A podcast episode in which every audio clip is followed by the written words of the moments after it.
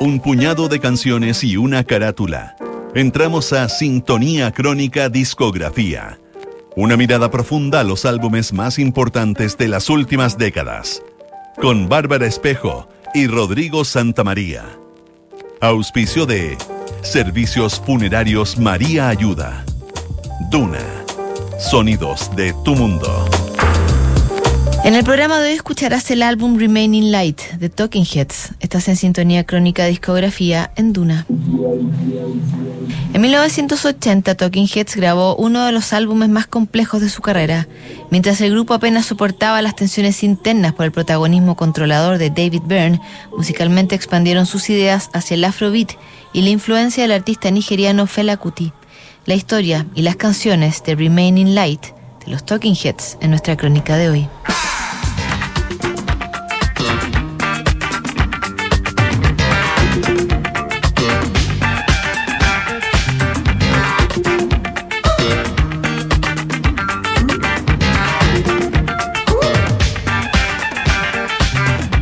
El inicio de la década del 80 arrastraba una serie de conflictos que no veían la luz al final del túnel. La Guerra Fría iba subiendo su temperatura mientras Jimmy Carter decretaba un embargo comercial contra la Unión Soviética. Poco después vendría un boicot a Irán del Ayatollah Khomeini. El Medio Oriente estaba en la mira de todo el planeta.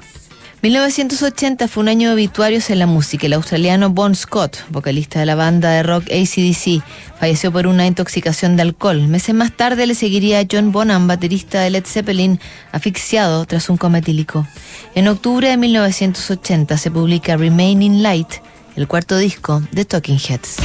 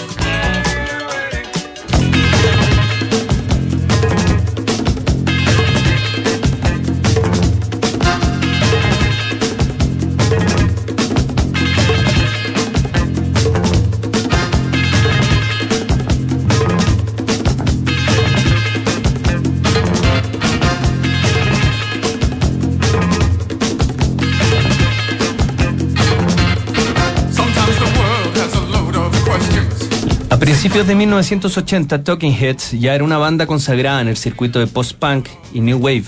Su tercer álbum, Fear of Music, había hecho despegar al grupo y los sometió a una gira que los dejó agotados y con ganas de hacer proyectos personales. David Byrne, el líder del grupo, unió fuerzas con Brian Eno para editar un disco experimental, mientras el resto de los integrantes hacían notar su molestia por la imagen que se estaba dando de los Talking Heads.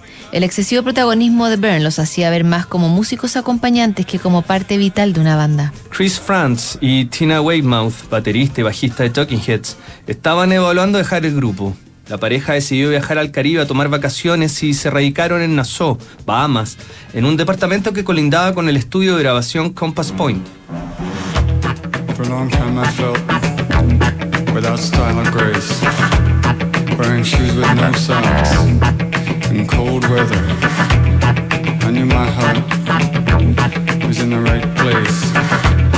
I knew I'd be able to do these things as we watch him digging his own grave. It was important to know that was where he's at. Can't afford to stop. That is what he believed. He'll keep on digging for a thousand years.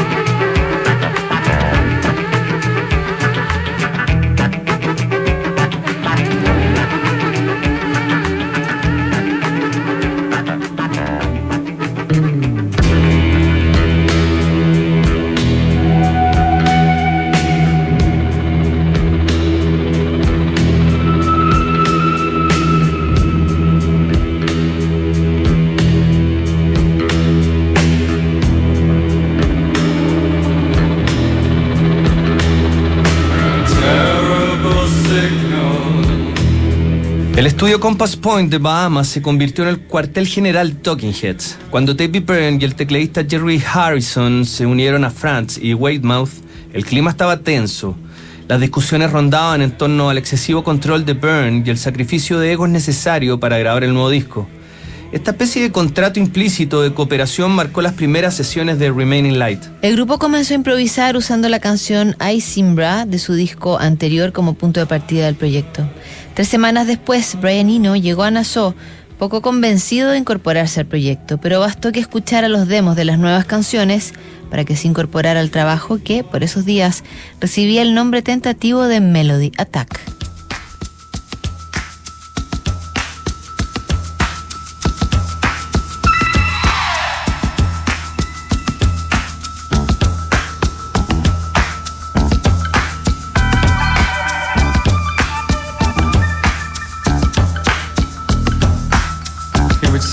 See faces in movies, on TV, in magazines, and in books. He thought that some of these faces might be right for him, and that through the years, by keeping an ideal facial structure fixed in his mind, or somewhere in the back of his mind, that he might, by force of will, cause his face to approach those of his ideal. The change would be very subtle. It might take ten years or so. Gradually his face would change its shape. More hooked nose. Wider, thinner lips. Beady eyes.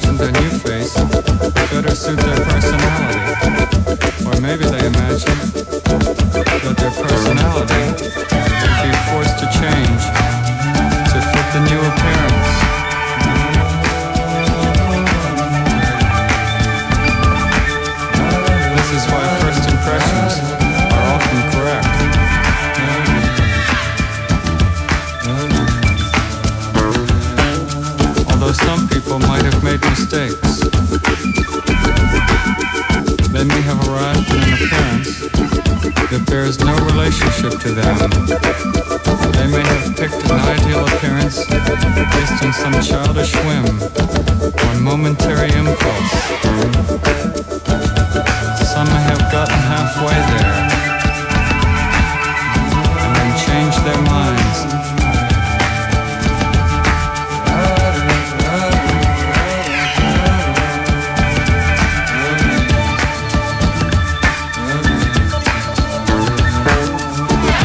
If he too might have made a similar mistake.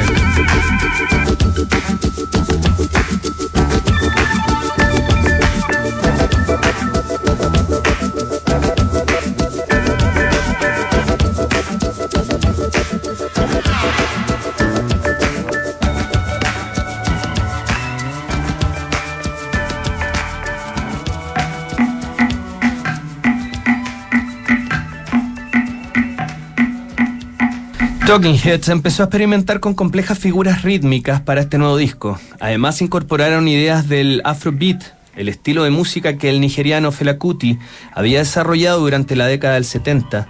De hecho, su álbum Aphrodisiac fue uno de los pilares que Brian Eno adoptó como plantilla para la grabación de Remaining Light. La tecnología aún era precaria a principios de los 80. El grupo comenzó a repetir patrones instrumentales como si fueran loops computarizados que más tarde eran ensamblados en la edición de cinta. Este proceso sería retratado por David Byrne como una analogía a los samplers, pero hecho por humanos. La grabación de las voces sería completada en los estudios Sigma de Filadelfia, famosos por sus registros de rhythm and blues.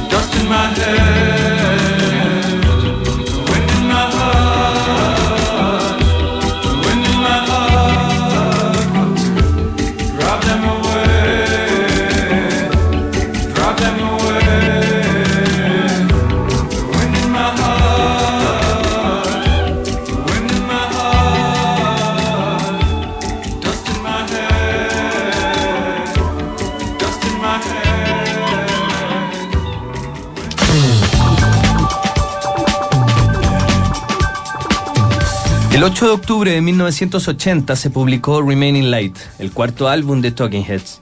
Alabado por la crítica y con una recepción más que aceptable para el tipo de música que ofrecía, el disco fue presentado en vivo junto a músicos de apoyo que incluían al guitarrista Adrian Bellew, al tecladista de Funkadelic y al percusionista de Ashford and Simpson. Remaining Light fue descrito como un álbum para bailar y pensar. Además sirvió de antesala para Speaking in Tongues, el trabajo siguiente de los Talking Heads que alcanzaría la popularidad tan esquiva para la banda. El año 2017, la Biblioteca del Congreso de Estados Unidos incluyó el álbum en el Registro Nacional de Grabaciones por su aporte cultural significativo a la música de ese país.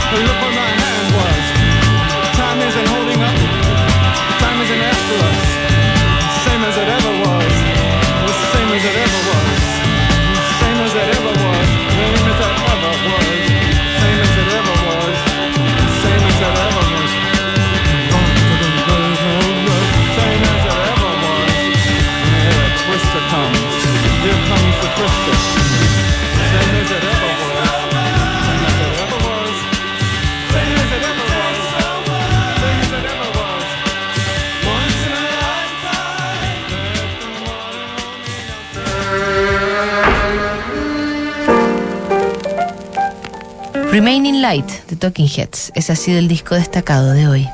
En el próximo programa, los 30 años del disco Screamadelica del grupo Primal Scream. Sintonía crónica, discografía. No te lo pierdas. ¿Sabías que puedes comprar de forma anticipada los servicios funerarios de María Ayuda? Entrégale a tu familia la tranquilidad que necesitan y estarás apoyando a cientos de niños de la Fundación María Ayuda. Convierte el dolor en un acto de amor.